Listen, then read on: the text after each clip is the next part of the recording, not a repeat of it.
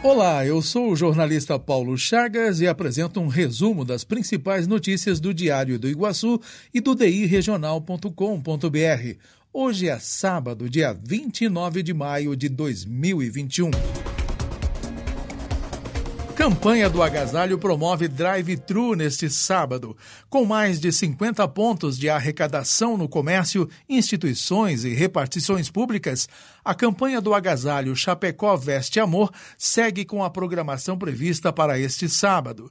De acordo com a Secretaria de Assistência Social, será uma ação de incentivo à doação de agasalhos e alimentos não perecíveis.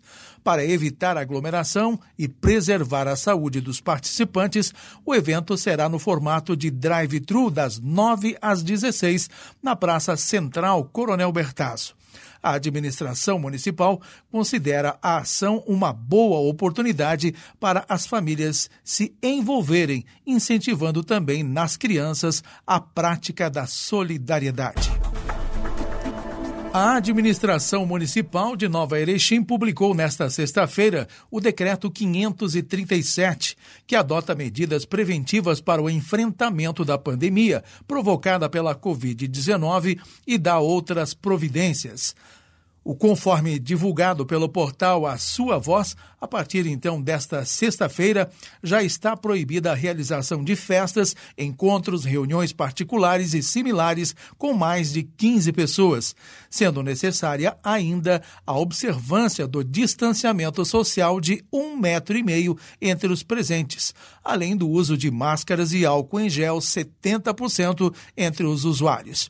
Se o local for alugado, deverá ser observada a lotação máxima de 30% da capacidade prevista no alvará de funcionamento. Também está proibida a prática de atividades recreativas que importem em compartilhamento de objetos como baralho e sinuca. O comércio em geral, restaurantes, bares, prestadores de serviços e afins poderão funcionar com 30% da capacidade máxima de público, das 6 às 22 horas, respeitando o distanciamento social, além, claro, do uso de máscaras, álcool em gel, etc permanecem sem restrição de horários os sistemas de delivery. O decreto é válido até o dia 31 de maio próximo. Governadores buscam o STF para não falarem na CPI da pandemia. Uma ação conjunta de governadores foi protocolada nesta sexta-feira no Supremo Tribunal Federal com o objetivo de suspender a convocação pela CPI da pandemia do Senado Federal. Mais de 15 governadores assinaram o documento, entre eles Carlos Moisés de Santa Catarina. Este pedido se baseia na chamada arguição de descumprimento de preceito fundamental, inovando o artigo 50 da Constituição Federal, que estabelece quem pode ser chamado por CPIs no Congresso Nacional. O argumento é que governadores não podem ser convocados para depor em uma investigação federal. Vereador pede área de escape próximo à ponte do Goiuém. Uma maneira para evitar acidentes com vítimas fatais foi apresentada em sessão ordinária na Câmara Municipal de Chapecó. Os vereadores aprovaram uma moção de apelo que solicita um estudo de viabilidade para a construção de área de escape próximo à ponte do Rio Uruguai, na SC 480, no distrito Goiuém, bem na divisa entre os estados de Santa Catarina e Rio Grande do Sul. A proposição, votada por unanimidade, é de autoria do vereador Wilson Cidrão, do Patriota. O parlamentar justificou a proposição ao explicar que o local tem uma descida íngreme e o fluxo é intenso no caso dos veículos leves e pesados. Professores do ensino superior serão vacinados contra a Covid-19 em Chapecó. Neste sábado é dia de vacinação contra a Covid-19 para todos os profissionais da educação do nível superior. Os horários são das 8 às 11 e das 13 às 16 nos seguintes locais: Uno Chapecó, Centro de Eventos e o Desk.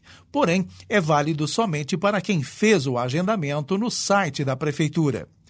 Na próxima semana, vai ocorrer a aplicação da segunda dose da AstraZeneca Oxford, de segunda a quarta-feira, para quem tomou a primeira dose até o dia 27 de março. Também na semana que vem, continua a vacinação dos presidiários e dos profissionais do complexo prisional de Chapecó. A Chapecoense estreia neste domingo numa das principais competições do seu calendário, a Série A do Campeonato Brasileiro. E nesta sexta-feira oficializou a contratação de mais um reforço. Trata-se do zagueiro Inácio, de 24 anos, que pertence ao Bahia e firmou vínculo de empréstimo com o Verdão até dezembro de 2021. Em Chapecó, desde a última semana, o zagueiro já passou por todos os testes e avaliações e está integrado ao elenco alviverde. Ele usará a camisa 21. Por outro lado, o clube anunciou ainda a prorrogação do contrato de Anselmo Ramon. O centroavante estendeu o seu vínculo com o Verdão até o fim de 2022. Chapecoense e Red Bull Bragantino, que ocorre neste domingo às 18h15 na Arena Condá, é válido pela primeira rodada da Série A do Campeonato Brasileiro. O nosso podcast fica por aqui. Até a próxima edição.